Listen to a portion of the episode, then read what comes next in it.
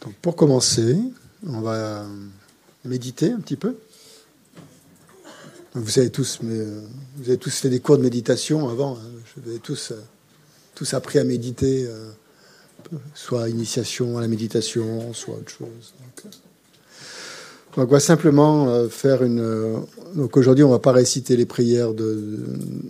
On le fera demain matin. Donc on va simplement faire une, petite méditation sur la respiration, sur le souffle, hein, euh, pour permettre d'éclaircir un petit peu l'esprit et le concentrer un petit peu aussi, amener un peu de concentration et de clarté dans l'esprit pour pouvoir être plus réceptif, on va dire et pour pouvoir euh, passer d'un monde à l'autre, de nos occupations habituelles, à justement à lâcher un petit peu avec, euh, avec tout ça, pour, euh, pour être, se sentir plus, plus disponible, plus, plus réceptif.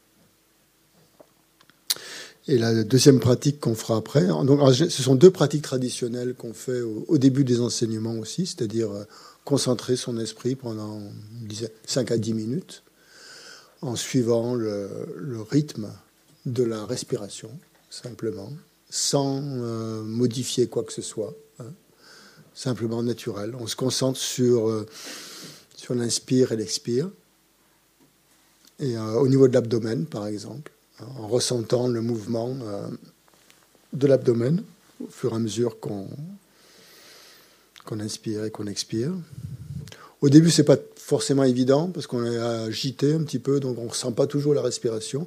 Donc pour, pour la ressentir, à la fin de l'inspire, on peut bloquer un petit peu ou garder sa respiration, bloquer sa respiration au niveau du nombril, au niveau de l'abdomen.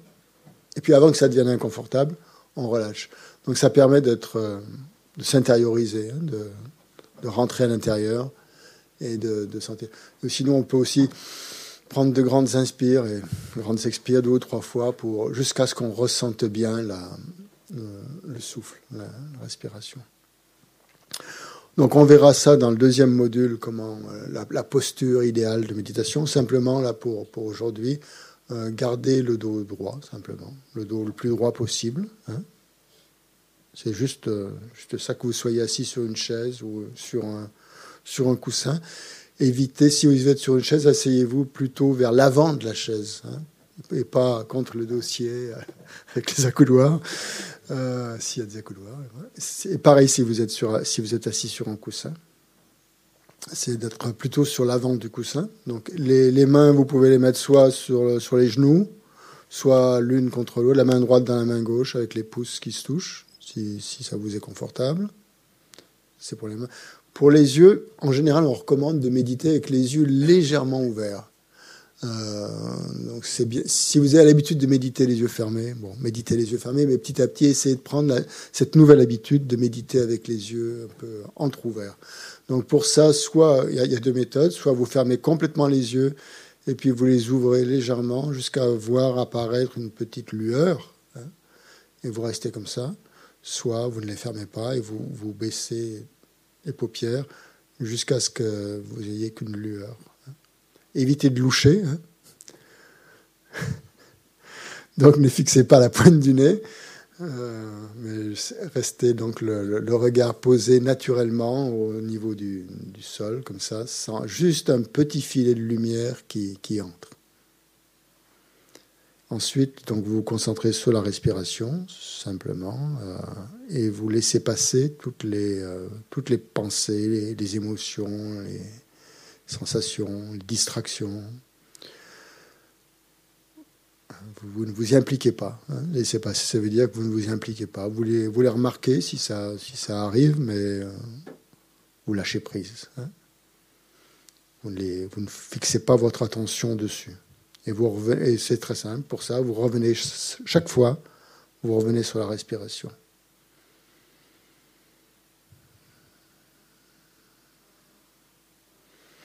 Pour vous aider, vous pouvez aussi compter les respirations. Vous pouvez par exemple compter euh, 10 cycles respiratoires d'inspiration et d'expiration, aller jusqu'à 10. Quand vous arrivez à 10, vous revenez à zéro.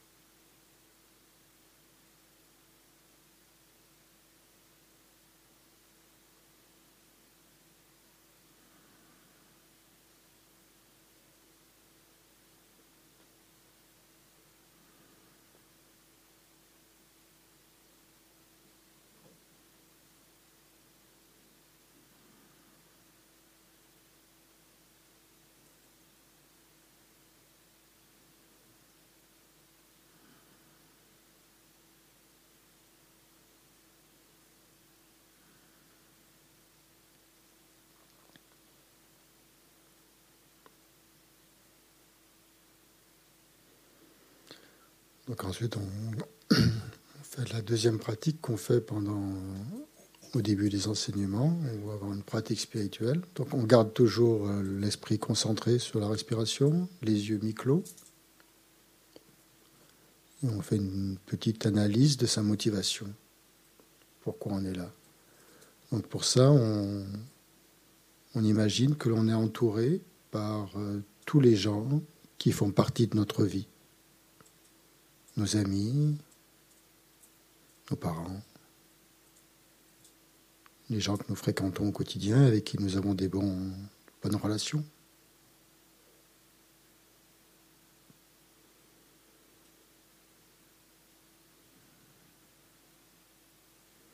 Donc on pense à eux.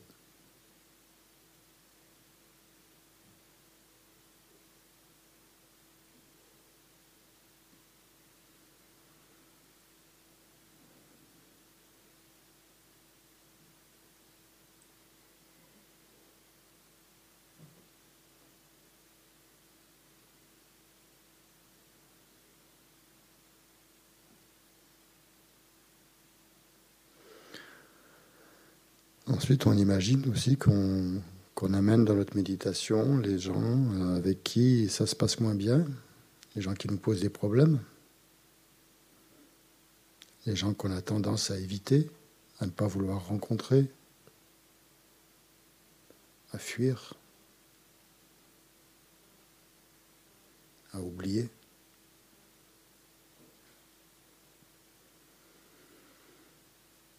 Donc on les invite aussi dans notre espace de méditation.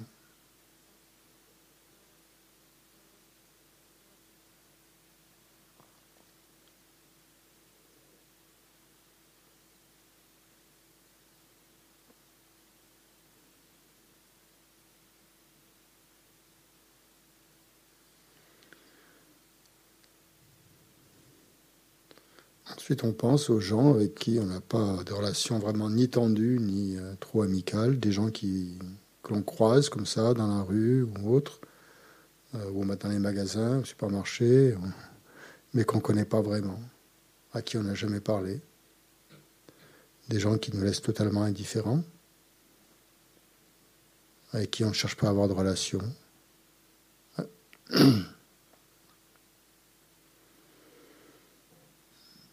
ces gens-là aussi, on les invite. Donc les amis, les ennemis et les étrangers font partie qui font partie de notre vie.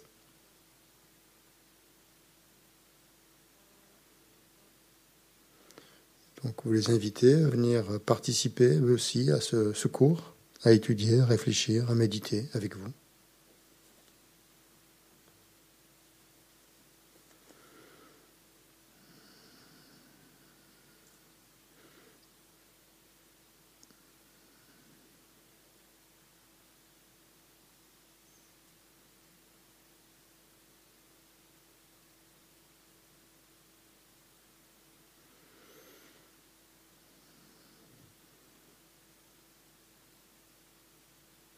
Maintenant, vous allez réfléchir et analyser pourquoi vous êtes là, pourquoi vous êtes venu ici aujourd'hui. Quelles sont vos aspirations? Qu'est-ce que vous voulez vraiment au fond de vous?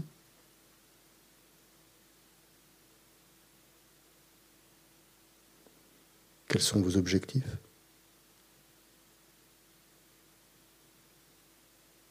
Qu'est-ce que vous aimeriez atteindre, réaliser? Accomplir.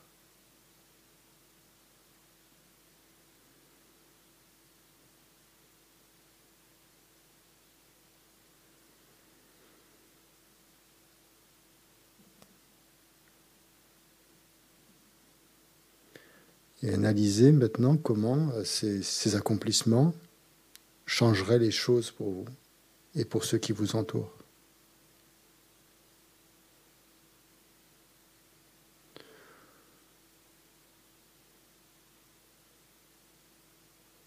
Qu'est-ce que ça vous apporterait et qu'est-ce que ça leur apporterait?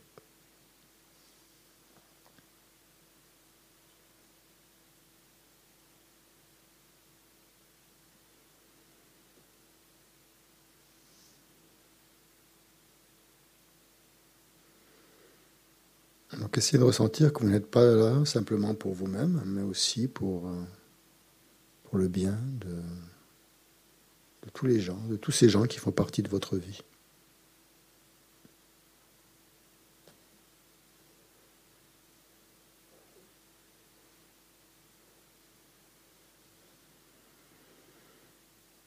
essayez de sentir que votre cœur, en fait, s'ouvre,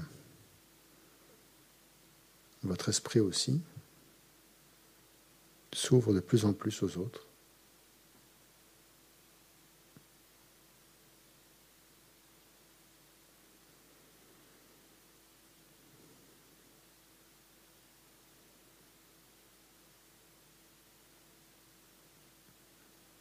Grâce à cette ouverture euh, commence un processus de transformation.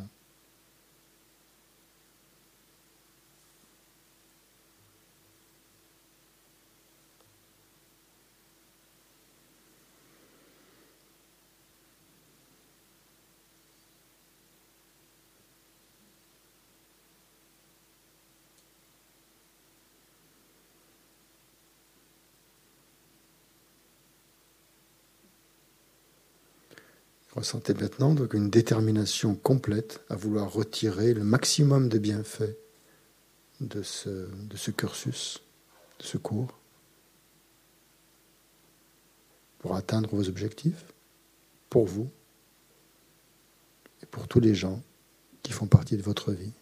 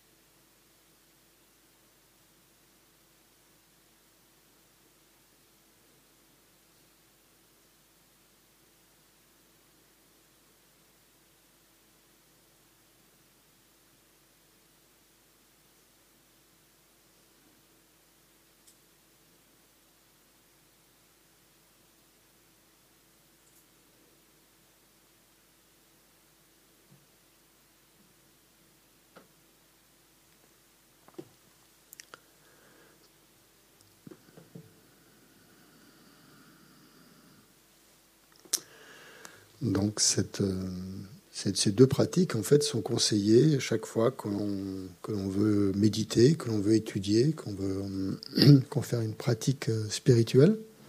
Il est conseillé donc de faire ces, deux pratiques, une pratique de concentration sur la respiration, une pratique pour euh, établir ou déterminer ses objectifs, sa motivation. je vous suggère aussi de les, faire, ces deux pratiques, quand par exemple vous, vous faites votre, vous répondez aux questions euh, mensuelles que l'on vous, que l'on vous envoie. Donc avant de vous jeter sur le papier ou sur, l'ordinateur, de bien poser votre esprit dans, cette, euh, dans cet espace d'ouverture et de, motivation, concentration et motivation. La motivation est très importante parce que c'est ça qui met la graine en fait, qui euh, ça met une graine dans votre esprit et euh, si cette graine est nourrie, en fait, elle va amener forcément un résultat. Elle va forcément produire un fruit, un résultat. Donc cette graine, plus elle est, euh, on va dire, euh, sincère, hein, honnête, plus son effet va être transformateur. donc c'est dans une, dans une pratique, que ce soit, l'écoute d'un enseignement ou une pratique de méditation ou quoi que ce soit, c'est le premier, euh, la première partie de la pratique.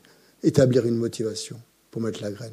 Ensuite, il y a ce qu'on fait, l'écoute, l'étude, la pratique elle-même, où on fait des efforts pour rester concentré, pour rester vigilant, pour prendre des notes, pour être attentif, tout ça. Et ces efforts-là constituent l'aspect positif qui nourrit la graine, en quelque sorte c'est la pratique elle-même. Et à la fin de ça, à la fin de cette pratique, on fait une dédicace. C'est-à-dire que c'est la troisième partie où on dédie ses efforts qui sont en accord avec la motivation que l'on a établie au départ. Donc il y a une suite logique entre la motivation, entre la, pratique elle-même et entre les dédicaces qui font que cette pratique-là, on la dédie, on la tourne, on la dirige vers ce qui est pour nous le plus, euh, le plus souhaitable, ce qu'on désire vraiment atteindre, c'est-à-dire euh, pour un bouddhiste, hein, c'est l'éveil. Euh, c'est devenir Bouddha. Hein. c'est le but du bouddhisme. Hein. le, but du, bouddhisme, c'est de faire, de nous des Bouddhas. Rien d'autre. Donc euh, ça, c'est la motivation la plus noble, la plus vaste et la plus complète que l'on puisse.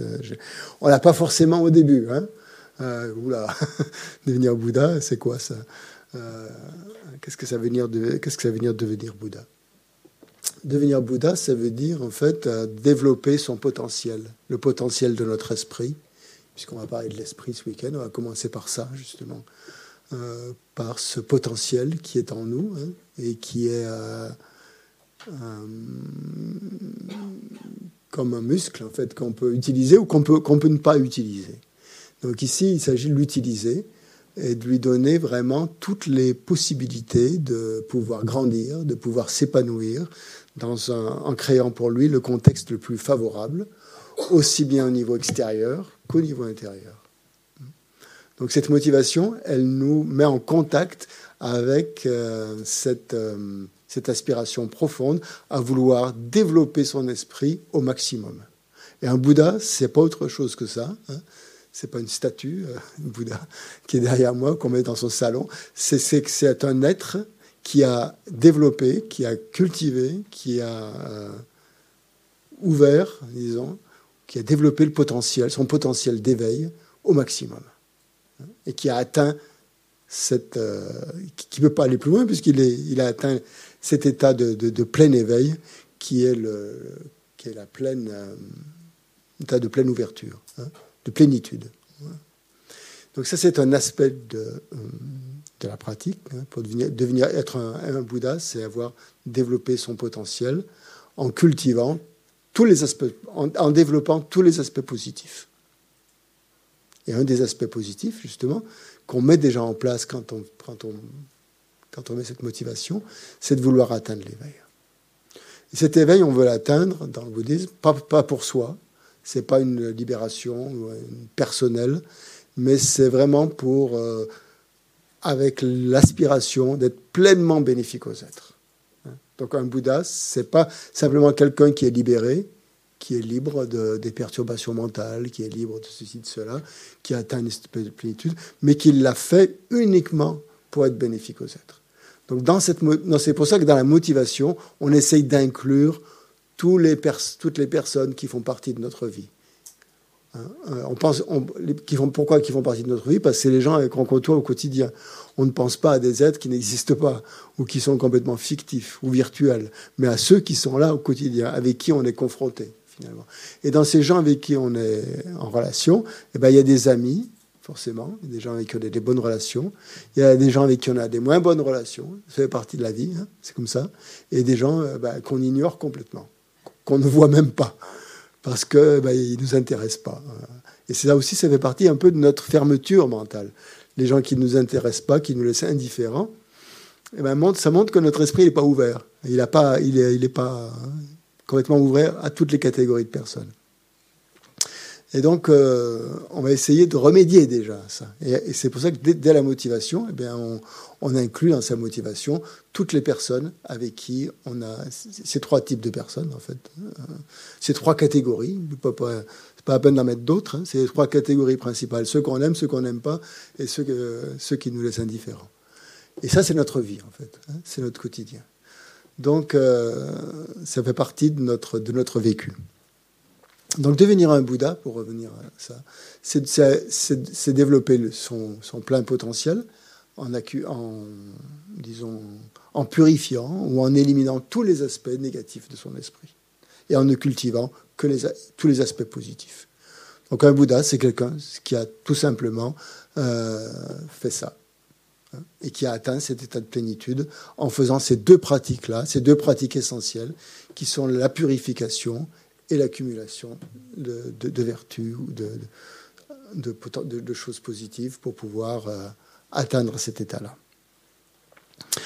Euh, ce qui est intéressant, c'est que nous, quand on, dans notre, euh, on, trouve dans, le mot Bouddha en sanskrit, ou dans Bouddha c'est sanskrit, hein, et dans le mot les Tibétains, nous, bon, nous, on représente plutôt une tradition tibétaine ici, et les Tibétains ont été très forts. Ce qu'ils ont traduit, en fait, pour, pouvoir intégrer le bouddhisme, ils ont tout traduit du sanskrit au tibétain. Mais ils ont traduit d'une manière très intelligente. Ils n'ont pas traduit d'une manière, euh, disons, euh, comment dire, euh, ils ont traduit en essayant de comprendre le sens des mots, ce que voulait dire le mot.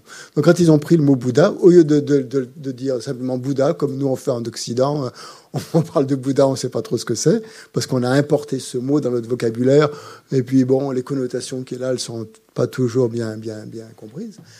Et mais, les Tibétains ont pris la racine du mot Bouddha, qui était justement euh, ça, de, développer son plein potentiel par la purification, de développer toutes les qualités et d'éliminer euh, tous les aspects négatifs. Et ils l'ont traduit en tibétain par Sangye, par deux mots. Hein. Au lieu de mettre un seul mot, ils en ont mis deux. Hein. Ils ont pris le mot Bouddha et ils ont mis deux mots avec. Ils ont mis Sangye. Donc en tibétain, quand on parle de Bouddha, on, dit, on parle de Sangye, c'est quelqu'un qui a purifié. Sang veut dire purifier tout purifier, tout ce qui est négatif, éliminer. Et, l'autre, l'autre aspect du mot, guier, sans guier, guier, ça veut dire qui a épanoui, qui a ouvert son cœur, qui a, qui a, tout, euh, qui a tout fait grandir, hein, qui a tout développé, qui a tout épanoui. Hein. Donc le mot Bouddha, quand les Tibétains disent sanguier, tout de suite, ça, leur, ça les renvoie à ces deux aspects essentiels de la pratique, qui sont donc l'élimination de tout ce qui est négatif et l'épanouissement à tout ce qui est positif. Donc, devenir, le, but du bouddhisme, donc, c'est ça. C'est devenir un être comme ça. Quelqu'un qui a éliminé, qui a, qui a, éliminé tout ce qui est négatif et qui a euh, développé tout ce qui est positif. Hein, c'est, ça rentre. Donc, quand vous entendez Bouddha, hein, ne pensez plus à, je sais pas quoi, à une statue ou à autre chose, mais pensez que ça, ça que c'est cet être-là qui était. Et alors, l'exemple que nous donne le Bouddha historique, derrière moi, le Bouddha Shakyamuni, euh, c'est ça, c'est qu'un être ordinaire, euh, comme moi, euh, vous, je sais pas, si vous êtes des êtres ordinaires ou pas, mais moi en tout cas, peut, devenir Bouddha s'il purifie ce qu'il faut purifier et s'il développe ce qu'il faut développer. Il peut passer d'un état ordinaire à un état, un état d'éveil, un état de Bouddha. Et qu'est-ce qui va permettre ça ben, Simplement, c'est son esprit. Hein, c'est pas son corps qui va devenir un Bouddha, on ne change pas forcément de, corps quand on devient Bouddha, mais par contre, l'esprit se transforme. L'esprit passe d'un état ordinaire à un état euh, non ordinaire, un état éveillé. Donc c'est pour ça que euh, dès le départ, hein, vous voyez que l'esprit va, jouer un rôle absolument euh, indispensable et comment primordial dans le, bouddhisme, puisque tout, tout, va se passer là, en fait. Hein. Il ne s'agit pas de faire des exercices physiques, forcément de faire du yoga, de faire, euh, faire toutes sortes de gymnastiques ou tout ce qu'on veut. Euh, c'est avec l'esprit essentiellement qu'on travaille.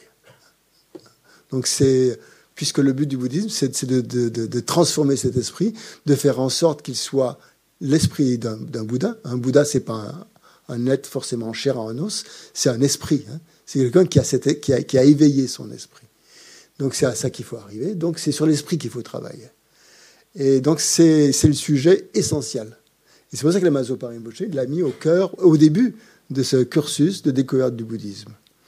Alors, euh, il y a deux, euh, il y a deux aspects. Hein, il y a deux, c'est risqué, on va dire, parce que parler de l'esprit, c'est compliqué. Hein. Comment parler de l'esprit? Surtout des gens qui viennent, vous imaginez, bah, vous êtes dans cette situation. Vous venez suivre un cours sur le bouddhisme et tout d'un coup, là, on vous parle de l'esprit. Et euh, comment, comment, euh, euh, comment on va vous parler déjà de l'esprit? L'esprit, c'est un terme déjà qui, en français et en tibétain, n'a pas forcément la même, comment dire, même étendue sémantique. Hein. quand on parle de l'esprit en, français, ça couvre pas mal de choses. On peut parler de l'esprit, on peut parler de la conscience, on peut parler de quoi du, psychisme, on peut parler du mental. Euh, qu'est-ce qu'il y a encore comme mot qui parle de l'esprit La psyché, enfin, il y a plein de termes comme ça. Et ben, en fait, quand on, dans, dans, le bouddhisme tibétain, quand on parle de l'esprit, sem en, tibétain, ça, ça, inclut tout ça. Hein. Donc pour en parler, c'est compliqué. Donc je disais c'est risqué parce que bah, présenter à des, débutants tout de suite, des gens qui sont intéressés par le bouddhisme, finalement euh, l'aspect le plus, le plus difficile à comprendre en fait. Hein. Euh, c'est risqué parce que euh, ces bouddhistes ils sont complètement fous quoi. Ils, on comprend rien à ce qu'ils racontent quoi. Ils vont nous parler, ils nous parlent de l'esprit en, en, en, le décortiquant, en toutes sortes de choses, mais c'est très très très très compliqué. c'est pas pour nous. Hein. Donc ça peut être rebutant comme ça, de commencer un, enseignement euh, en, parlant déjà, déjà de l'esprit. Donc je vous rassure, hein, euh, tout ce, va, ce, dont on va parler ce week-end, ça va peut-être vous, pour, certains d'entre vous, ça va vous paraître confus, ça va vous paraître compliqué peut-être. Euh, vous allez dire mais non, c'est pas pour moi, mais c'est juste une présentation de l'esprit de quelque chose qui est complexe, qui est éminemment complexe et en parler, euh, c'est pas facile. c'est pas facile de l'expliquer, d'expliquer Surtout qu'on peut en parler à plusieurs niveaux. Et dans la présentation tibéto-bouddhiste euh, de l'esprit, ce qui est, euh, ce ce qui est encore plus difficile, c'est qu'on mélange tous les niveaux. tous les niveaux sont mélangés. Alors de temps en temps, on va parler de l'esprit euh, au niveau psychologique, c'est-à-dire avec toutes les fonctions de l'esprit, tout ce qui se passe dans l'esprit. Et euh, on dit que en un claquement de doigts, en un claquement de doigts, il y a 65 euh, instants mentaux qui ont lieu. Si vous êtes conscient déjà d'un seul instant en un claquement de doigts, c'est que vous êtes bon, c'est que vous vous débrouillez bien. Hein. Et euh, donc, il se passe plein de choses dans l'esprit à chaque instant et euh, des choses dont on n'est absolument pas conscient. Et donc, le but, c'est de devenir de plus en plus conscient, en fait, de ces événements mentaux qui, qui ont lieu dans l'esprit. Et c'est en ça que la méditation va être euh, l'outil principal. Hein. La méditation, va, elle est faite pour nous amener à être de plus en plus euh, intimes, hein, en amitié, euh, et comprendre le fonctionnement de l'esprit. C'est le but essentiel de la méditation. Il n'y a pas de bouddhisme sans méditation. Hein. On peut apprendre plein de choses, mais ce ne sera pas la pratique bouddhiste. Donc, si vous voulez devenir bouddhiste sans méditer, c'est possible, mais moi, je ne sais pas faire. Hein. Donc, euh, il faudra aller voir d'autres personnes, hein, il faudra aller ailleurs. Donc, ce qu'enseigne le bouddhisme, c'est justement pour comprendre son esprit, c'est déjà de, euh, méditer et de regarder comment il fonctionne. Hein. Et pour ça, ben, ça suppose déjà de plus ou moins de, de le calmer un petit peu, de laisser un petit peu cet esprit, tous ces facteurs mentaux, tous ces événements mentaux qui ont lieu euh, constamment dans l'esprit, de les laisser se, reposer pour voir, pour que l'esprit devienne plus clair et qu'on ait plus de perspicacité pour pouvoir percevoir euh, tout ce qui s'y passe. Et c'est important de percevoir tout ce qui s'y passe. Donc un Bouddha, c'est quelqu'un qui, à chaque 65e euh, de, de claquement de doigts, perçoit tout ce qui se passe dans son esprit. Et c'est ça développer le potentiel de son esprit, c'est devenir de plus en plus conscient de tous ces, euh, de tous ces événements mentaux, quels qu'ils soient. Et ils sont très, très, très, très, très nombreux et très, très différents. Donc ça, ça va être l'aspect psychologique dont on doit parler quand on... Et là, ça peut paraître très compliqué. Hein, parce que bon, bah, l'esprit, c'est, pour nous, c'est, c'est quoi? C'est une chose. Bon. Mais à l'intérieur, il y a plein, plein, plein de choses qui, qui ont lieu. Il y a plein d'événements.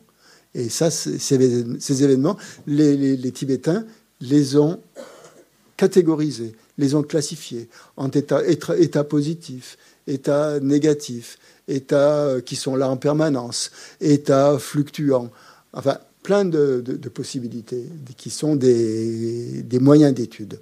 Et ça, ça peut paraître de prime abord extrêmement compliqué quand on aborde l'esprit sous cet angle-là, sous l'aspect psychologique, mais c'est aussi donc c'est une facette en, tout cas. Donc on peut se référer quand on parle de l'esprit, donc on peut se référer, enfin au sens là je parle au sens tibétain du mot tibétain, donc de temps en temps ça va faire référence à l'esprit sous ses aspects psychologiques, et parfois ça va faire référence à l'aspect plus ontologique de l'esprit, c'est-à-dire notre être tout entier. Et là, euh, donc, tantôt, ça sera le, fonctionnement de l'esprit qui est complètement atrophié par l'ego hein, et euh, qui échappe, en fait, euh, qui nous échappe hein, dans, toutes ces, toutes ces, tous ces fonctionnements. Et tantôt, ça va faire référence quand on va parler de l'esprit, on va parler de la pureté originelle de l'esprit, où tout est qui échappe complètement à toute forme de conditionnement, et euh, donc, il faut jamais perdre de vue que quand on parle de l'esprit, il y a cette double acception du mot. Hein. Une acception au niveau complètement superficiel hein, de l'esprit, euh, avec tout ce qui s'y passe, avec tout ce qui a lieu au niveau superficiel. Euh, et un autre niveau où on est amené à prendre de plus en plus conscience de la vraie nature de l'esprit de ce qu'est sa vraie nature et qui, est, qui a à découvrir. Hein, qui a à découvrir cette vraie nature, même si elle est là, si elle est là tout le temps, en fait, cette vraie nature, elle a toujours été là depuis, depuis tout le temps, elle le sera toujours, mais seulement elle n'est pas, euh, on ne l'aperçoit pas parce qu'il y a tous ces événements mentaux qui viennent euh, perturber, perturber notre, euh, notre concentration, notre vision profonde de tout ça. Donc c'est cette, cette, nature en fait fondamentale de l'esprit, elle est sous-jacente en fait à toutes les fluctuations qui ont lieu. Donc gardez bien aussi cette, double euh, perspective, cette double facette de l'esprit. Un aspect superficiel, l'esprit que l'on prend pour argent comptant, qui est, là, et aussi mais l'aspect le plus ontologique, le plus profond, qui est à, la racine de tout notre être. Donc, euh, quand on pendant tout, tout, ce cursus, en fait, euh, on ne va parler que de l'esprit. Hein. On ne va parler que de ça. Donc ce week-end, c'est un peu un week-end d'introduction. On va commencer à parler de l'esprit, de sa définition, à voir un petit peu, euh, en gros, disons, comment il, euh, comment il fonctionne et, et, ses aspects à la fois donc psychologiques et ontologiques, les deux, les deux ensemble. Mais en fait, tout le, tout le cursus on n'en parlera pas forcément de l'esprit, mais il sera là toujours en, euh, euh, comme, euh, comme, une, réalité sous-jacente. Hein. Et c'est ça qu'on va développer petit à petit. Donc parfois on va le développer en étant vraiment conscient de ce qu'on développe, mais parfois juste simplement au, gré des méditations, au gré de tout ce qu'on apprend dans le bouddhisme, on va arriver à, être de plus en plus intime avec ce qui se passe. Donc étudier le bouddhisme, en fait, donc c'est ça, c'est étudier son esprit. Hein. donc euh, on est là pour ça. Hein. on est venu ici pour ça. C'est étudier son esprit pour apprendre à, mieux le gérer, hein. à mieux le gérer vis-à-vis de soi-même et aussi vis-à-vis des autres. donc euh, pour ça, nous allons suivre les méthodes que le Bouddha a enseignées et non seulement le Bouddha, mais euh, le Bouddha enseigné, mais à sa suite, jusqu'à nous, jusqu'à notre époque actuelle, d'innombrables êtres ont étudié ces enseignements, les ont mis en application et ont transformé leur esprit et sont eux-mêmes devenus des Bouddhas. Hein.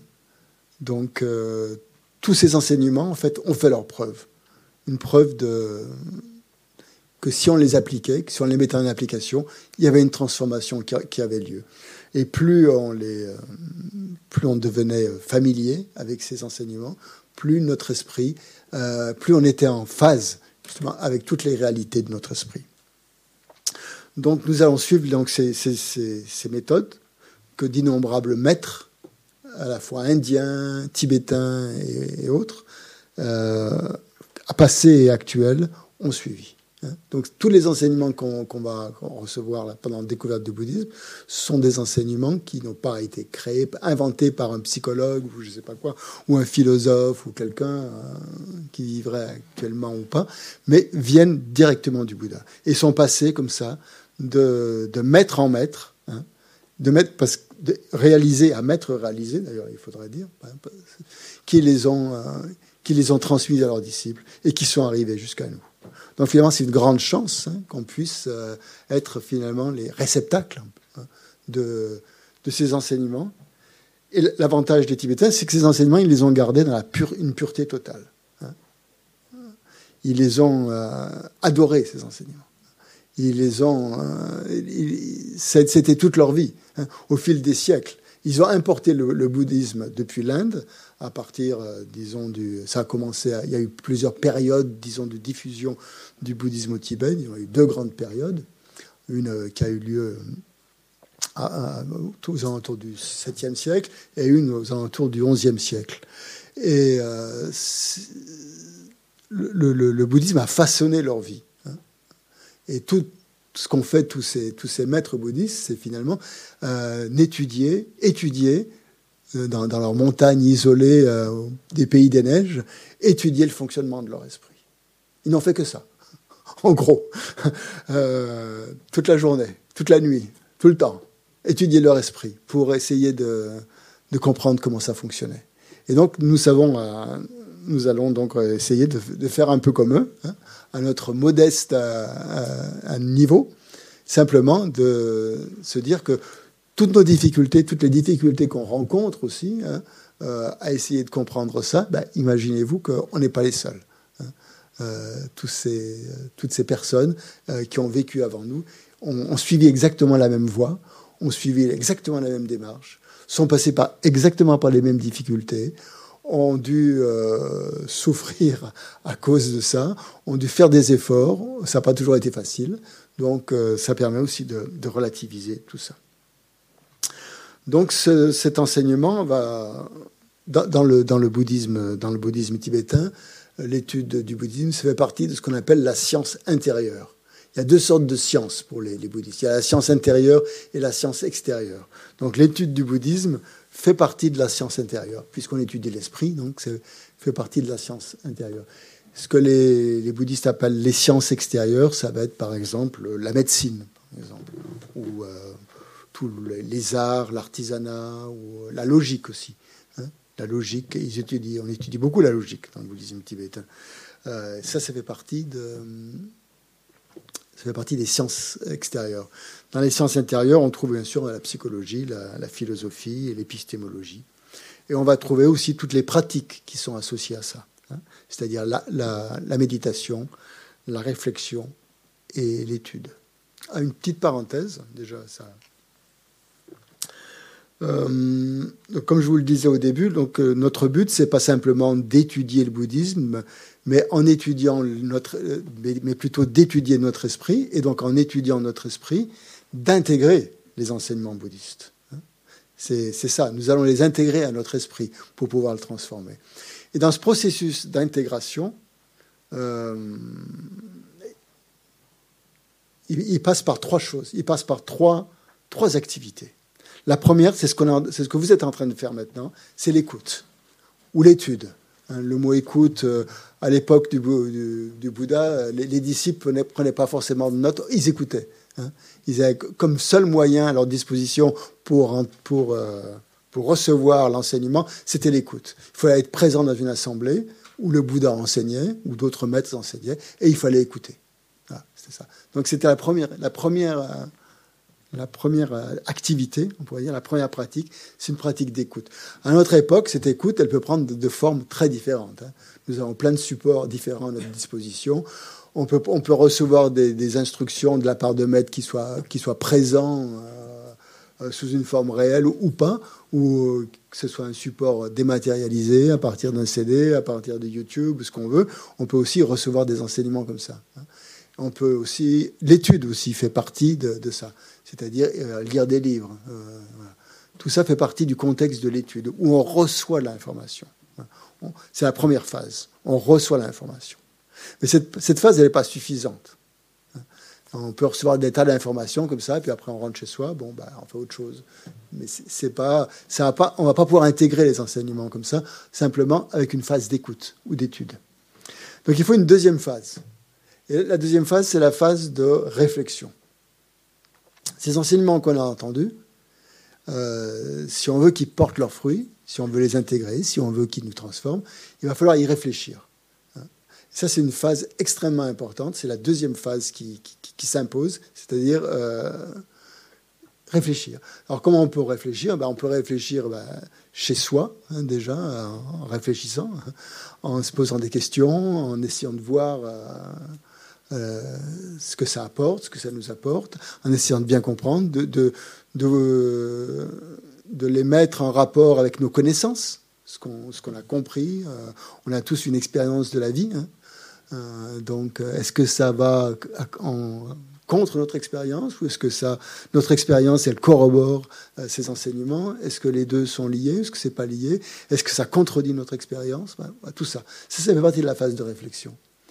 De, phase de réflexion, ça peut être aussi de discuter avec d'autres personnes, hein, de ce qu'on a compris de l'enseignement pour voir ce que l'autre a compris.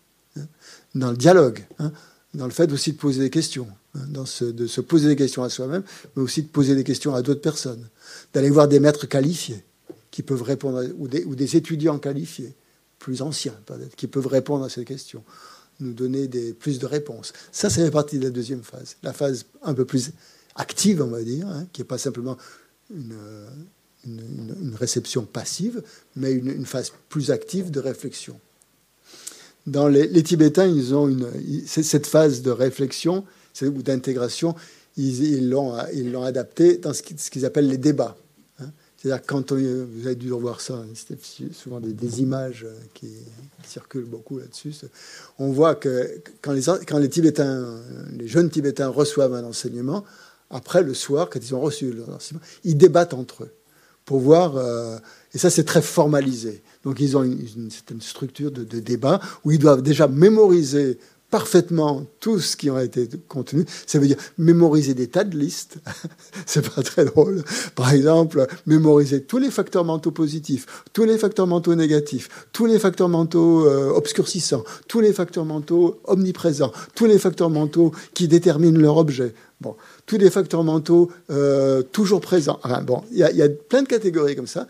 Et après, entre eux, comme ça, ils débattent et ils essaient de se coincer euh, pour voir euh, sur les définitions. Ils doivent mémoriser aussi toutes les définitions. Ça, ça fait partie, du, ça fait partie de l'apprentissage hein, d'un jeune tibétain, d'un jeune moine tibétain. C'est-à-dire qu'il ne se contente pas d'écouter un enseignement comme ça en somnolent, et il, il prend des notes, et, après, quand il rentre dans sa chambre, il va tout mémoriser. Et après, le soir, avec ses copains, ses copines, il va, euh, il va débattre là-dessus. Hein. Et débattre, ça veut dire, euh, il, y en a un qui, pose des questions et l'autre, et l'autre y répond. Et jusqu'à ce que. Et ça va très très vite. Vous n'avez pas le droit à l'erreur et vous n'avez pas le droit de réfléchir. vous devez répondre du tac au tac, comme ça, pour voir si vous avez vraiment intégré. Et c'est, en général, c'est un sport euh, euh, qui a lieu dans tous les monastères. Et c'est très drôle en général, parce que ça fait surgir des tas d'émotions. Ça fait surgir de l'orgueil, bien sûr, parce qu'on ne va pas se tromper. Ça fait surgir de la compétition. Ça fait surgir euh, de l'esprit de, de, camaraderie aussi, de s'aider.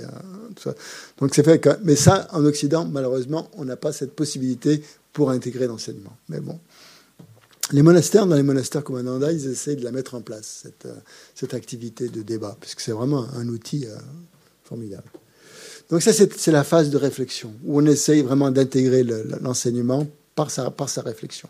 Donc nous, nous avons des tas d'autres choses à notre disposition, où nous pouvons euh, étudier, comparer les enseignements, et tout ça, ça fait partie de la réflexion.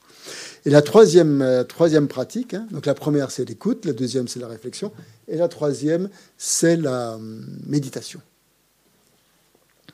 La méditation, donc ça permet justement, quand on a suffisamment réfléchi à quelque chose, hein, quand on l'a bien euh, mâché, mâchouillé, après on, on, laisse reposer. Hein, on laisse l'esprit se détendre un peu pour, euh, pour laisser reposer tout ça. Et on, Méditer, ça veut dire à ce moment-là, plus il y a, peut-être une petite partie d'analyse pour se remémorer le sujet en question, et après, on pose l'esprit dessus. On laisse l'esprit se faire un, hein, se coller un peu au sujet en question. Mais il ne peut pas y avoir de méditation s'il n'y a pas une réflexion au départ. On ne passe pas de l'écoute comme ça à, la méditation en sautant une étape. Hein. On doit euh, suivre graduellement ce processus. Si on veut vraiment intégrer, ça c'est la recette que je vous donne. C'est la recette pour intégrer les enseignements. C'est de passer par ces trois étapes et, de, ne pas les sauter. De ne pas vouloir se précipiter dans la méditation parce qu'il faut méditer. Hein, bien sûr, on peut toujours faire une méditation où l'on calme l'esprit, où on médite sur le souffle, tout ça, pour se mettre en, disposition. Mais euh, pour méditer sur l'enseignement, il faut déjà l'avoir bien réfléchi, avoir déjà bien réfléchi. Sinon, la méditation n'a pas beaucoup de force. Si, on n'a pas vraiment un, sujet sur lequel on médite, on va pouvoir. La méditation, elle peut, peut partir dans n'importe quel sens. Hein. On peut passer une heure à planer complètement. Hein. c'est peut-être très agréable, mais ça ne va pas vous faire avancer beaucoup. Euh, tandis que cette méthode qui est, donnée là, c'est justement pour vous permettre d'avancer à un rythme euh, qui, est, euh, qui est sûr hein, et qui, qui, évite que vous vous perdiez dans vos rêveries, par exemple, hein, qui, évite que l'esprit vagabonde trop. Hein. Que l'esprit, il a, il a envie que d'une seule chose, c'est de vagabonder.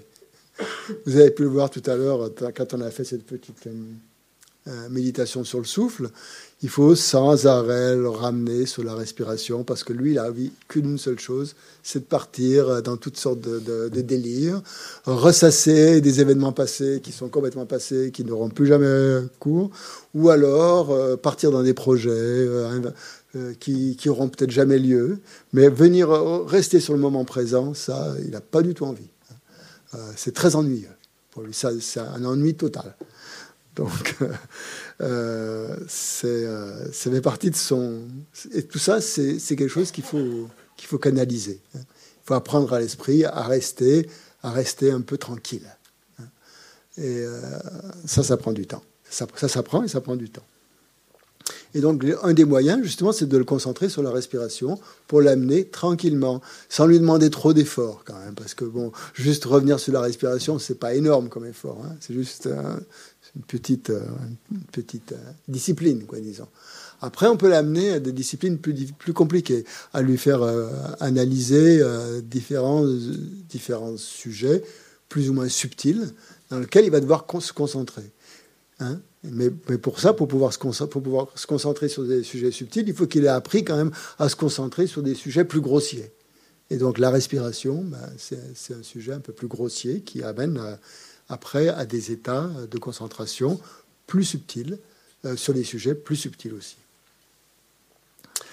Donc euh, cette étude de l'esprit, je vous disais, c'est une science intérieure, donc qui couvre euh, donc toute la, spiritualité, bien sûr, et toutes les toutes les sciences cognitives, hein, comme la psychologie, la philosophie et les pratiques associées. Donc tous ces tous les enseignements du Bouddha donc ont pour but donc de transformer l'esprit, mais Qu'est-ce que ça veut dire Transformer l'esprit, au fond? Euh, le Bouddha n'a enseigné que dans le, dans le seul but que l'on que l'on élimine nos souffrances, hein, que l'on élimine nos problèmes, que l'on soit heureux. Hein. ça, il faut jamais l'oublier. L'enseignement du Bouddha, il n'a pas pour but de nous, euh, de nous faire un lavage de cerveau, déjà, de toute. Euh, enfin, il y a une espèce de lavage de cerveau au sens où il faut éliminer un peu euh, tout ce qui est en trop et tout ce qui nous gêne et tout ce qui est négatif. Ça, ça c'est ça c'est nécessaire. Mais euh, l'enseignement du Bouddha donc n'a pas pour but de nous rendre plus tendus, hein, de nous de nous isoler des autres, de nous rendre agressifs, de nous rendre acariâtres, je sais pas moi, de nous rendre orgueilleux parce qu'on va accumuler des connaissances, surtout pas. Hein, mais de nous rendre justement, d'éliminer tous nos problèmes, hein, de toutes nos souffrances. Donc c'est ça. Euh, un Bouddha aussi, c'est quelqu'un qui a éliminé tous ses problèmes, qui n'a plus de problèmes, autrement dit. Donc si votre motivation devenant, en venant ici, c'est d'éliminer tous vos problèmes, c'est bien. La porte est ouverte. Euh, vous êtes chez vous. Euh, on, est, là pour ça. Hmm. Une parenthèse. Ça ne veut pas dire que tous les gens qui sont là ont éliminé tous leurs problèmes. Hein. Ça ne veut pas dire que j'ai éliminé tous mes problèmes, hein, parce que je suis assis là en train de parler du bouddhisme. Hein. Euh, il y a encore du chemin à faire. Le chemin n'est pas fini. Euh, donc, euh, on est bien d'accord là-dessus. tous les résidents que vous rencontrez à l'Institut, tout ça, ils, font, ils sont ici là pour travailler. Donc, tous les gens que vous allez rencontrer, qui font partie de l'Institut, sont, sont sur la voie ils travaillent avec leur esprit, ils sont dans une démarche depuis un certain temps aussi, ils n'ont pas éliminé tous leurs problèmes. Hein. Ils ne sont pas des saints, hein. ils ne sont pas des bouddhas non plus. Et donc, euh, voilà, juste pour vous rappeler, euh, si vous pouvez, euh, ne projetez pas hein, sur nous, sur tous les gens qui sont ici, des, choses qu'on peut pas, qu'on n'est pas. D'accord. Donc on est bien, on est bien d'accord là-dessus. Donc tous les enseignements du Bouddha ont pour but d'éliminer cette souffrance, d'éliminer nos problèmes et de nous apporter du bonheur. Et ça, euh, ces, souffrances, elles ont, lieu ces problèmes. Ils, sont où en fait ces problèmes hein? Souvent, ils sont dans l'esprit. Hein? Après, les problèmes extérieurs, certes, ils existent. Il y a toujours des problèmes extérieurs. Mais notre lecture des problèmes extérieurs, elle va venir de notre esprit. Pour une personne tel événement va être un problème, pour l'autre, ça ne sera pas un problème. Hein? Euh, un ami va vous parler de, de, ses, de problèmes. Euh, peut-être que vous, ça va vous paraître pas du tout des problèmes. Euh, ça va vous paraître comme des choses. ben non. donc pourquoi est-ce que pour le même événement, pour une certaine personne, apparaît comme un problème, alors que pour une autre personne, c'est pas un problème? Si le problème existait véritablement, ça devrait être un problème pour tout le monde, non? Donc, c'est que l'esprit, là, il vient mettre une, couche, hein. il vient mettre un filtre, il vient mettre des lunettes pour regarder le problème. Et c'est ça que nous invite, pour éliminer ces problèmes, en fait, on va, on va plutôt regarder du côté de son esprit plutôt que du problème lui-même. Parce que les problèmes, on peut toujours en inventer. Hein. On peut en créer, en créer, en créer. Euh, et notre esprit, en fait, s'il n'est pas canalisé, s'il n'a pas été habitué à, par la méditation à trouver une espèce de focalisation, il va se focaliser sur quoi? Ben, Il va se focaliser sur les problèmes, sur rien d'autre, hein, parce qu'il adore ça. Hein. il adore, il adore créer des problèmes. Il, il, va, il, va, amener du. Il est très fort pour analyser à ce moment-là l'esprit. Il est très très fort il va analyser pourquoi il y a ce problème et que ce problème, il est à cause de cette personne parce qu'elle a dit ceci, parce qu'elle a fait cela, parce qu'elle n'a pas fait ceci, parce qu'elle n'a pas dit cela. Il va amener toutes sortes de toutes sortes d'analyses. C'est ça en quoi l'esprit est très très fort pour l'analyse. Mais par contre, quand on demande à l'esprit d'analyser des choses plus vertueuses ou plus, euh, bon, plus, disons, plus positives et tout ça, alors là, il rechigne. Il n'a pas, il pas envie. Hein, parce qu'il est il est habitué déjà à pédaler dans un sens un peu euh, qui, n'a servi à rien jusqu'à présent, qui n'a pas servi à résoudre les problèmes puisqu'ils sont toujours là. Mais il y, a, un entraînement qui s'est fait. Et donc, le, il y a une habitude qui a été prise. Et donc, le but du, bouddhisme, c'est justement de, tourner l'esprit, d'utiliser les mêmes rouages. Hein. L'esprit est capable de concentration, il peut se concentrer sur les problèmes, donc il peut aussi bien se concentrer sur des choses euh, plus vertueuses. L'esprit, il est capable d'analyser les pourquoi et les comment des problèmes. Donc il est aussi capable d'analyser des choses beaucoup plus euh, essentielles et intelligentes. Euh, et, il peut analyser la manière de se sortir des problèmes. Hein. Et c'est en ça que l'enseignement du Bouddha va intervenir. C'est-à-dire que il va, nous apprendre à finalement euh, peut-être même se servir de, des problèmes pour utiliser les fonctions même de notre esprit, c'est-à-dire euh, l'analyse, euh, la concentration, l'examen minutieux, tout ce, tout ce dont notre esprit est capable de faire pour l'amener vers quelque chose, vers un autre objet, pour le tourner vers un autre objet, vers un objet plus, plus, plus, qui amène plus de bonheur, quoi, autrement dit de, détourner donc notre esprit sur ce qui amène de la souffrance pour l'amener à ce qui amène du bonheur. Et qu'est-ce qui va nous permettre de faire ça? Ben, C'est notre esprit. Donc c'est pour ça que l'esprit est le sujet euh, principal du bouddhisme, pour nous sortir de la souffrance. Avec quoi on va sortir de la souffrance? Avec l'esprit. Pas c'est pas quelqu'un d'autre. Si quelqu'un d'autre vous dit qu'il va vous sortir et qu'il va vous sortir de la souffrance, à mon avis, ne le croyez pas. C'est vous-même. Il n'y a que votre esprit qui. Après, on peut vous donner des outils. On peut vous, et c'est ce que le Bouddha a fait dès le début. Il a dit à tout le monde, à tous ses disciples, je ne peux pas faire le travail à votre place. Hein. Je vous donne les outils. Mes outils, c'est quoi? Ben, C'est mes enseignements. Hein. Dans les enseignements, je vous montre comment utiliser, comment faire ceci, comment faire cela, comment méditer, comment analyser. Mais, mais c'est à vous de le faire. Donc même, même si le Bouddha il est omniscient, même s'il est tout puissant, même s'il est omnipénétrant, même s'il est omni, ce que vous voulez absolu et tout ça, jamais il va pouvoir euh, faire le travail à votre place, parce qu'il n'a pas notre esprit. C'est ça le truc. Hein. c'est que l'on a chacun notre esprit. C'est ça. Le, Bouddha ne peut pas transférer, on dit, ses réalisations sur, dans notre esprit. Et ça, c'est un, un, aspect fondamental de l'esprit, c'est-à-dire que que l'esprit de quelqu'un d'autre euh, ne peut pas être transférable en partie ou en totalité dans l'esprit de quelqu'un d'autre. Il n'y a, que nous qui devons, euh, qui devons gérer notre esprit, qui, devons, qui devons l'utiliser et qui devons en, faire quelque chose. Donc cet esprit, c'est euh, nous, en fait. c'est nous. Alors, bah, à notre niveau, il est confondu avec l'ego, hein, bien sûr, parce qu'il y a beaucoup d'ego là-dedans. Hein. Mais petit à petit, bah, qui, crée des problèmes et cet intérêt personnel, euh, vouloir euh, toujours tout ramener à soi. Euh, on a tous, on a ces tendances-là. Donc, c'est c'est aller vers un, état de, de non-ego, petit, petit à petit, hein, qui va qui va qui va être qui va être euh, salvateur hein, pour, pour, nous. Mais, mais ça, ça se fait pas tout seul. On passe pas d'un état complètement égotique, avec plein de, perturbations mentales et tout ça, à un état complètement euh, libre de tout. Et donc, c'est une voie progressive que l'on doit utiliser pour arriver à, à cela. Et donc, un des principes donc, euh, fondamentaux du, du, du, bouddhisme, c'est que tout a lieu dans l'esprit. Hein. Que notre esprit peut être notre, notre meilleur ami ou notre pire ennemi. Tout dépend de la manière dont, dont nous l'utilisons. Donc, en fait, mais par contre, aucun phénomène extérieur, aucun, aucun, aucun, aucun, ne pourra vraiment nous rendre heureux. Et ça, je pense qu'on a tous fait l'expérience. Hein. On n'est pas né de la dernière pluie, on a tout essayé, plus ou moins, hein. je ne sais pas vous, mais moi j'ai essayé pas mal de choses.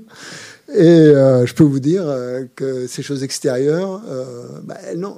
Parce que dans le bouddhisme, qu'est-ce qu'on appelle le bonheur aussi? Il faut peut-être bien le définir. Le bonheur, c'est pas simplement un petit plaisir comme ça qui passe, hein, qui est éphémère, qui va durer, pas moi, deux minutes ou, deux heures. Non, ça c'est pas ça, c'est pas du bonheur. Hein. Ça c'est un moment de plaisir, et ça on en a heureusement. Sinon, ouais, ça serait vraiment triste. Euh, si avec des moments de souffrance, on en a fort heureusement grâce à, plein de choses, hein. euh, grâce aux autres déjà.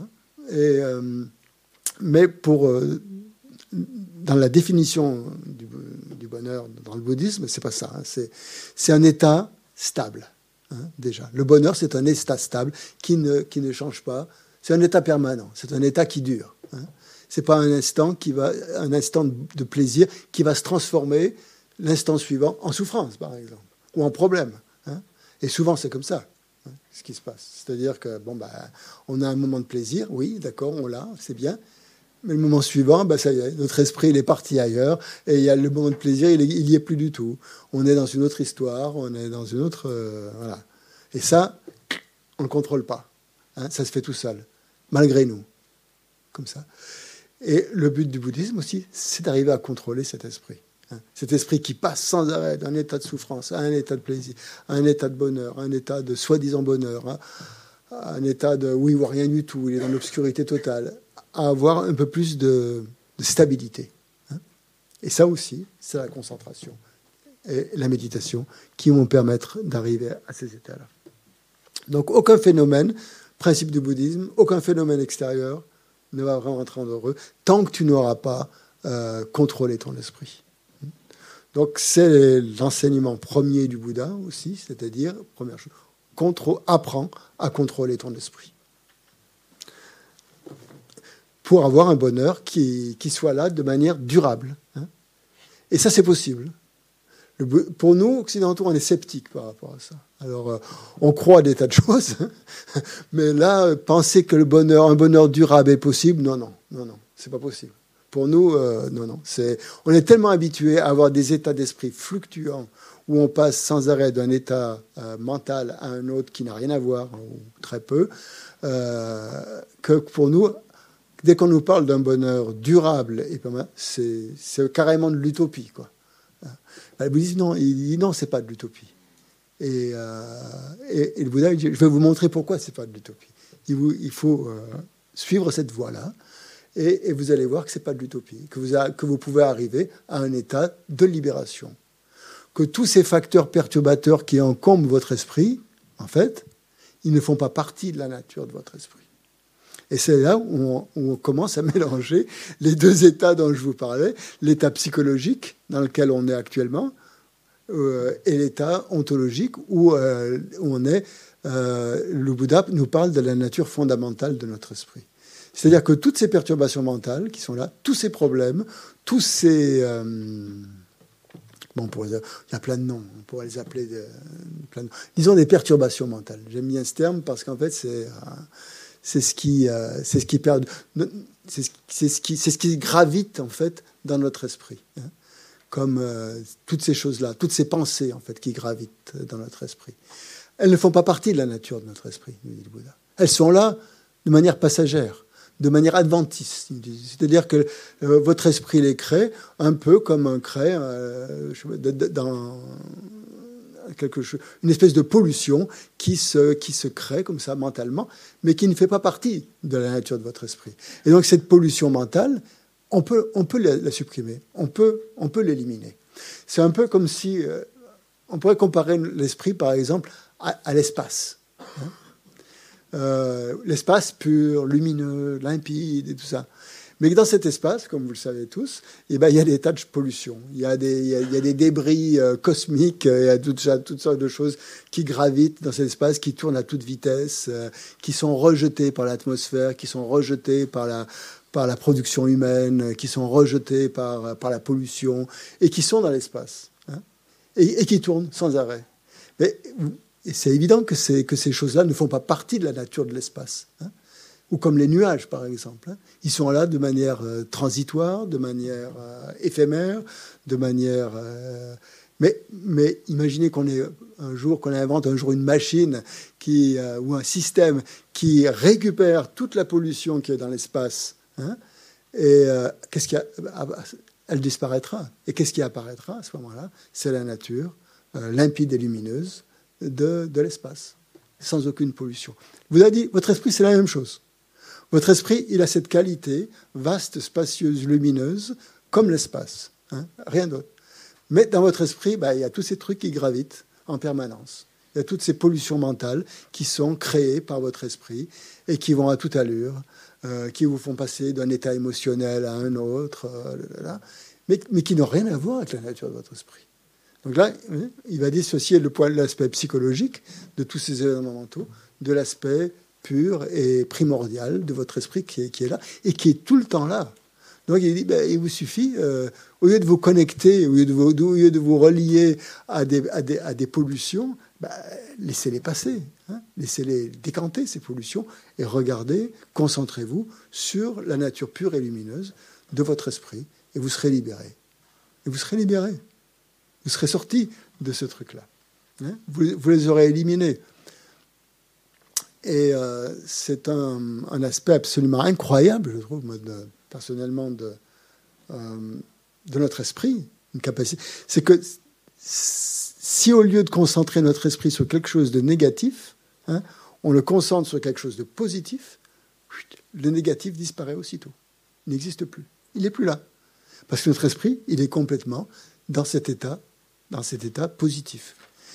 Et donc, la méditation, c'est aussi ça. Hein. c'est au lieu de se concentrer sur des facteurs négatifs, on concentre l'esprit. On apprend à concentrer l'esprit et à habituer l'esprit à se concentrer sur des facteurs positifs. Et là, et donc, le négatif s'élimine de lui-même. On n'a pas besoin de grand-chose. Hein. on n'a pas besoin que quelqu'un vienne avec un karcher ou, je ne sais pas quoi pour éliminer le négatif. Il suffit simplement qu'on se concentre sur le positif. C'est ça le, truc, hein, en fait. et, la méditation, ce grand mot méditation, méditer, hein, méditer, qu'est-ce que ça veut dire? En tibétain, le mot méditation, ce que ça veut dire Ça veut dire s'habituer à. C'est gomme en tibétain, le mot méditer. C'est-à-dire s'habituer à des états d'esprit vertueux au lieu de s'habituer, comme on l'est trop souvent, à des états d'esprit euh, négatifs et un peu encombrés. C'est s'habituer à. Donc, quand on médite, qu'est-ce qu'on fait en fait? On habitue l'esprit à rester concentré dans un état de euh, calme, hein, où euh, il ne prête plus tellement attention, ou même plus du tout, attention à ses états mentaux perturbés.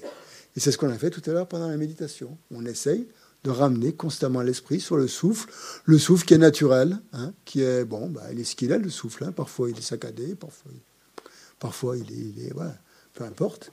Mais en se concentrant sur le souffle, bah, tout le reste, tous euh, ces débris cosmiques, hein, en fait, ne, sont plus là. On s'y intéresse pas. Toutes ces pensées euh, qui nous polluent, en fait, on les laisse passer.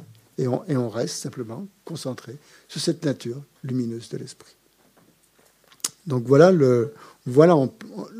la méthode la plus simple qu'a enseigné le Bouddha. Et si on fait ça, bah, on va simplement s'habituer à ces états d'esprit négatifs et on va transformer son esprit, Et donc tout ça, c'est le, le but donc, de, l'enseignement du Bouddha, de nous rendre heureux en nous apprenant à nous concentrer sur ce qui va nous rendre heureux.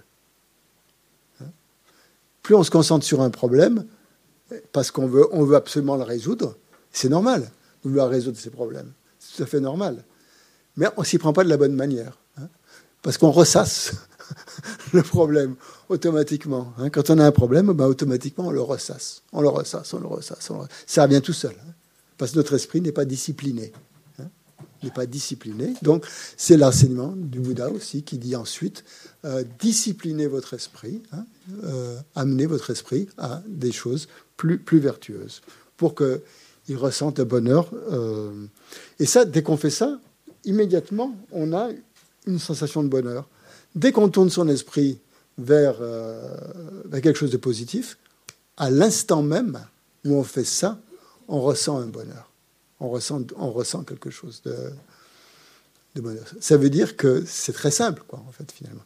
Et que, et que ça coûte pas cher c'est pas besoin d'aller euh, dépenser des, milliers d'euros hein, pour, pour, goûter au bonheur. C'est qu'il est vraiment dans cet état, dans cet état, dans cette prise de conscience, dans cet état de conscience en fait, qui, euh, qui a eu la force hein, de, se décoller d'une euh, de ses problèmes habituels pour amener l'amener vers quelque chose de plus de plus vaste, de plus spacieux. Donc l'esprit, c'est ça. L'esprit, c'est ce qui a, c'est ce qui a cette, euh, cette fonction, on va dire, euh, pratiquement intrinsèque, hein, qui fait partie de sa nature, de pouvoir se focaliser sur, des choses, sur des événements. Alors, ben, ben, au lieu d'apprendre, on n'a pas appris ça, hein, c'est venu tout seul, à, nous focaliser sur des choses qui nous font souffrir. Eh ben, on va lui apprendre maintenant à se focaliser sur des choses qui le rendent heureux. Donc tout ce parcours qu'on va faire ensemble dans la découverte du bouddhisme, ça va être d'amener l'esprit à se focaliser sur des sujets, sur des thèmes qui vont lui amener du bonheur. Et qui vont... Pourquoi ils vont lui amener du bonheur, ces thèmes? Parce qu'ils sont en accord avec la vérité. Et c'est ça qui, c'est ça qui est capital. Le, terme pour bouddhisme en, en sanskrit, c'est dharma. Hein, on parle du dharma le dharma. Hein. En tibétain, c'est che. C'est un mot qui veut dire che, et le mot che, et comme le mot dharma en, en, sanskrit, veut dire plein de choses.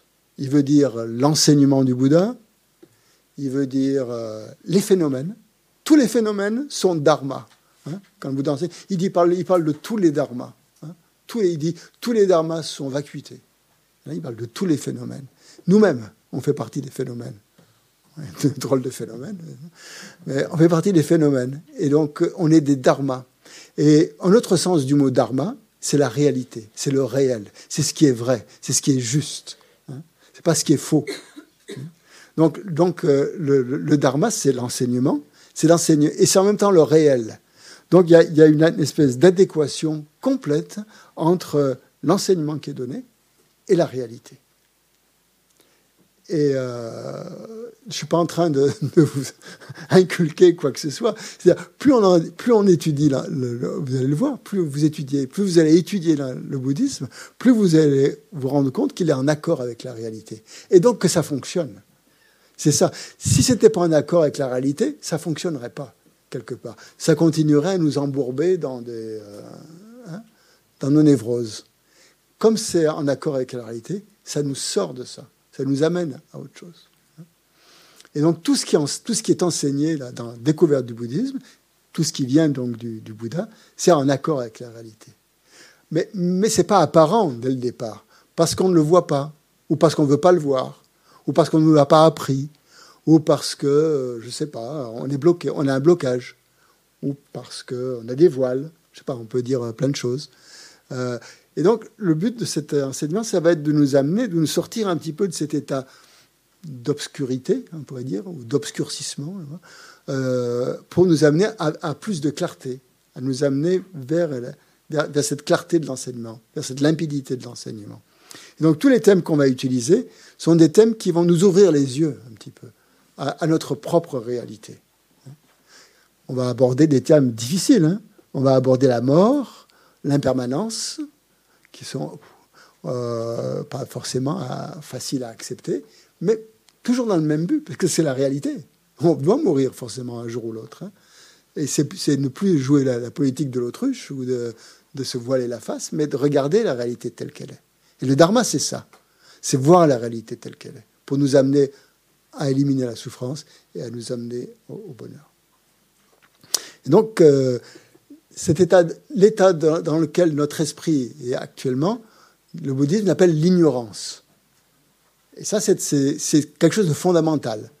Donc, il nous faut sortir de cette ignorance pour aller vers, euh, une clarté, hein, vers, vers, une connaissance, vers une sagesse. L'ignorance, c'est très, très, comment dire, euh, c'est pas simplement, c'est pas quelque chose de léger. Hein. C'est pas le, simple, le simple fait d'ignorer quelque chose. Par exemple, je ne sais pas, j'ignore euh, à quelle heure part le prochain train pour Toulouse. Ça, j'ignore. Mais c'est pas ça l'ignorance. Hein, ça, c'est très facile. Il vous suffit de prendre votre téléphone, euh, vous allez voir. Hein. Cette ignorance-là, vous allez vite l'éliminer. L'ignorance dans laquelle dont parle le bouddhisme, c'est une ignorance qui masque complètement, qui met un vernis, qui met un masque sur la réalité. C'est-à-dire, c'est pas simplement l'obscurité, hein, c'est quelque chose qui, obscurcit constamment la réalité. Hein. C'est-à-dire, dans l'obscurité, euh, on voit rien. On voit rien dans l'obscurité. Tout est noir. Mais l'ignorance, en plus de l'obscurité, elle vous fait croire, vous croyez voir des choses qui n'y sont pas.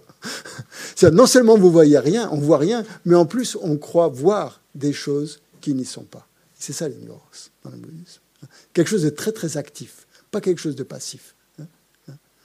Hein, hein. L'ignorance passive, bah, c'est ça, c'est ne pas savoir. Hein, on ne sait pas. il suffit d'ouvrir un livre ou de prendre un téléphone et on sait. Mais dans le bouddhisme, l'ignorance, non. L'ignorance de notre esprit qui est, qui est, là et qui n'est pas un état permanent, qui fait partie justement d'un état euh, qui peut changer. Il suffit de, suffit de mettre l'inverse, c'est-à-dire voir la réalité telle qu'elle est, et là, on n'est plus dans l'ignorance.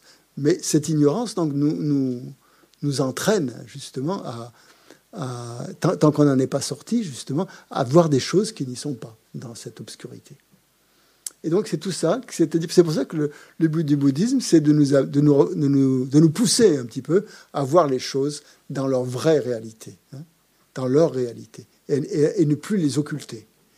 Hein, parce que nous, avons cette tendance-là à vouloir tout ce qui nous fait mal, tout ce qu'on ne veut pas voir, ben, ben, on va, l'occulter. Donc ça, c'est fini. Donc ça, c'est un peu l'aspect un peu psychologique de, l'esprit qui va nous amener à l'aspect ontologique, à voir la réalité euh, de notre être. Voilà.